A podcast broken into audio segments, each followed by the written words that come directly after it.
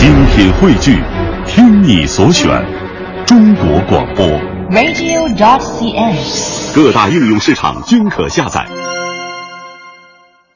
今天是亚洲基础设施投资银行，也就是亚投行的意向创始成员国申请截止日期。从二零一三年秋天的一个倡议，到二零一四年的秋天，牵手最初的二十一名小伙伴签署了筹建亚投行备忘录。截止到目前，亚投行的朋友圈里召集了四十六个小伙伴了。这四十六个亚投行的小伙伴，他们都是怎么入伙的？而还在朋友圈外徘徊观望的国家，各自又有着怎样的盘算呢？我们跟着记者张文来了解一下。几个月前，还有西方媒体表示，建立一个世界银行的竞争者看起来像是一个堂吉诃德式的任务。如今，众多小伙伴手拉手牵起的朋友圈，已经把别人眼里的海市蜃楼变成了亚投行稳稳的地基。随着今天，吉尔吉斯斯坦、挪威正式宣布申请作为意向创始成员国加入亚洲基础设施投资银行，亚投行已经召集了五大洲的四十六个小伙伴。有人会问，这亚投行是想加入就能加入的吗？申请之后还有哪些程序呢？咱们先来听听财政部部长楼继伟的说法。提出申请的国家履行程序之后，就可以作为创始成员国。履行什么程序呢？就是现有的已经成为意向创始成员国的这些国家的四分之三要同意。我们接到他们的这些国家的这个意向书之后，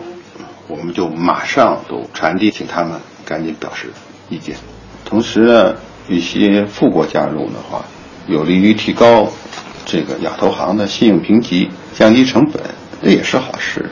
您听明白了吧？入伙的条件就是四分之三以上的创始成员国点头。其实稍作梳理，我们就会发现，已经提出申请的国家不乏美国的小兄弟们。以三月初英国宣布申请加入亚投行为发令枪，法国、德国、意大利、瑞士、韩国、澳大利亚纷至沓来。亚投行的魅力何在，以至于吸引了这么多打着不同算盘的国家呢？楼继伟关于组织主要目标的表述，可谓是一语道破天机。我们是以基础设施投资为主要目标，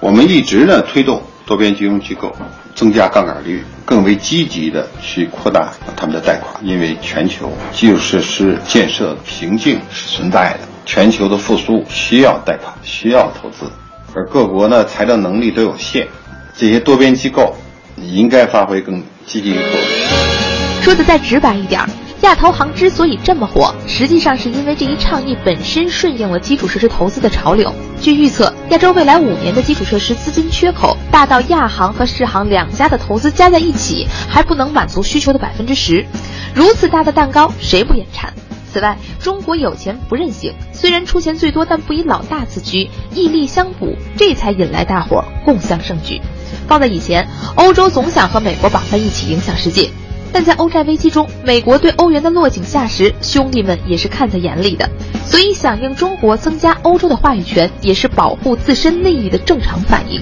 事到如今，只有美日两国依然游离于外，他们是否也觉得自己有些孤单呢？对此，楼继伟表示：“你进或不进，亚投行的大门就在那里。我们是区域开放主义，区域外的国家，呃，我们也都做了沟通，因为他们都知道进程，包括美日，差不多。”每次会议之后，一些什么样的一些情况啊，都跟他们沟通。至于他们进不进呢，他们自己国家的考虑。我们再来看看外媒对于正在壮大的亚投行朋友圈的评论。韩联社称，国际社会对亚投行的气氛正在发生变化。而英国《每日电讯报》也表示，美国对中国领导的开发银行的反对看起来越来越孤立了。所谓抱团和孤立，都是时势变迁、潮流所致。国际货币基金组织副总裁朱敏表示，诞生的恰逢其时的亚投行将为推动整个亚洲经济的新一轮增长添上一把火。全球的基础设施投资不足，总需求不足，所以我们的政策是要求全球加大对基础设施的投资，来拉动总需求。在这个意义上，亚投行的产生，来推动亚洲的基础设施的投资，来推动亚洲的经济增长，这是一件非常好的事。亚投行如果能够在投融资体制改革起到一个作用的话，如果能再把高科技的含量、领先的基础设施投资引到自己的业务范围来的话，就会走得非常好，在未来。那么，关于亚投行日本的最新表态是啊，日本的财务相麻生太郎今天在内阁会议后的记者会上谈及亚投行时说：“我们不得不采取极其慎重的立场，表示日本不会在三月底宣布成为亚投行的意向创始成员国。今后呢，日本将继续关注中方动向，并开展讨论，不排除参加的可能性。”亚投行为什么能够得到如此热烈的响应呢？国家开发银行董事长胡怀邦表示。第一个是世界经济格局在发生新的变化，这个变化最突出的是亚洲在世界经济增长的贡献率超过百分之五十，发展中国家和新兴市场国家占全球经济总量的比例也超过了百分之五十。第二个是新兴市场国家经济的发展需要新的多边的金融机构。今天是呃这个创始成员国的申请截止日期哈，未来其实可能还有更多的这种合作方式和其他国家，包括呃比如今天表示将继续关注动向，不排除参加可能性的日本哈。据说在这次博鳌论坛上，亚投行和“一带一路”是两个热度最高的词。那么今天的这个截止日期，就目前的参与的四十六个小伙伴，我们可以解读些什么样的信息出来呢？我们首先请出呃九霄老师啊，其实每次我听到说这个朋友圈的时候，我都会觉得，呃，这么一个大家觉得本来是很高大上啊，可能是离这个老百姓生活挺远的这么一个经济话题呢，啊，以这种新媒体的一个传播方式来传播的时候，让大家其实对呃对亚投行有了更多更直白的一个了解啊，呃，我看到其实媒体现在的一个关注点，因为现在离这个最终的这个申请截止期就剩下啊。两个小时都不到了啊！看到朋友圈里还有人在说，你看，哎，在最后这个时刻的时候，因为正好一些欧美国家还正好是在白天的工作时间，工作时间，比如说我们一直惦记的啊，这个 G 二零里面，呃，另外那两个还迟迟没有做出决定的美国和日本，会不会利用这个最短暂的最后这个截止时间，踩着这个时间点，嗯，再提交这个所谓的申请声这个声明，或者提交自己的意向啊？这当然不得而知啊！我觉得这个他现在加入不加入啊，就像刚才楼继伟说的那句一样啊，这个门啊，其实已经就在那儿啊。您投还是不投？您加入不加入？它是门始终是打开的。但其实有一点就是，呃，我觉得有这么多的国家，这么多重量级的国家，因为在五个常任国里面啊，四个已经占全了。G 二零的这个成员当中呢，有十三个国家。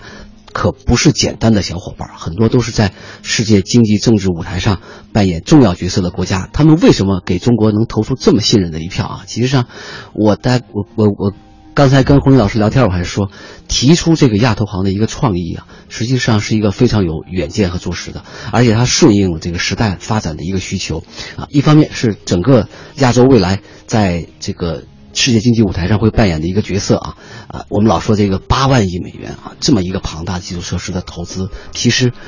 只要出于经济利益上的一个考虑的话，我想对任何国家啊、任何地区的话，它都。瞄准了这个巨大的一个商机。那第二点，实际上更为关键的就是中国所主导的这个亚投行呢，它的一个宗旨叫互利和共赢，就是呃你好我好大家好，不是说零和游戏。那么既然每个人都希望在亚投行里面啊获得更多的这个发展的一个机会的话，所以它受到欢迎，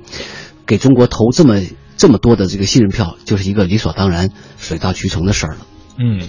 那还有一个具体的问题，也是很多网友在疑惑的问题，就是说，哎，好，三十一号，你看有了这么多的朋友圈啊，这么多的朋友加入这个朋友圈，是不是选择在这个三月三十一号之前加入，最终就一定能够成功的进入，而且作为成员国呢？呃，创始国哈，应该叫做，会有这样的解答吗？啊，它是这样的，就是在这之前呢，需要这个所有的这个我们说的这一个，相当于是这个签了这个协协议的这些国家，因为去年十月份嘛有二十一个，后来呢又扩到二十七个，嗯，因此呢，像英国等等后来的这些国家，那么需要前面的这些小伙伴们先认可，哦，然后就成了一个我们说这个创始成员国。那么因此呢，如果说得到了一个共识以后，那么基本上到三月三十一号截止之前，你申请加入的，那么都没有问题。但问题呢，就是说这些国家它所占的。的份额，包括这个权利等等，可能还有一些不同的地方。因为最终呢，就是亚投行的这个规则出来之后呢，才能更加明晰。因为这里面呢有一个原则，就是说，呃，区域内是先是区域内的，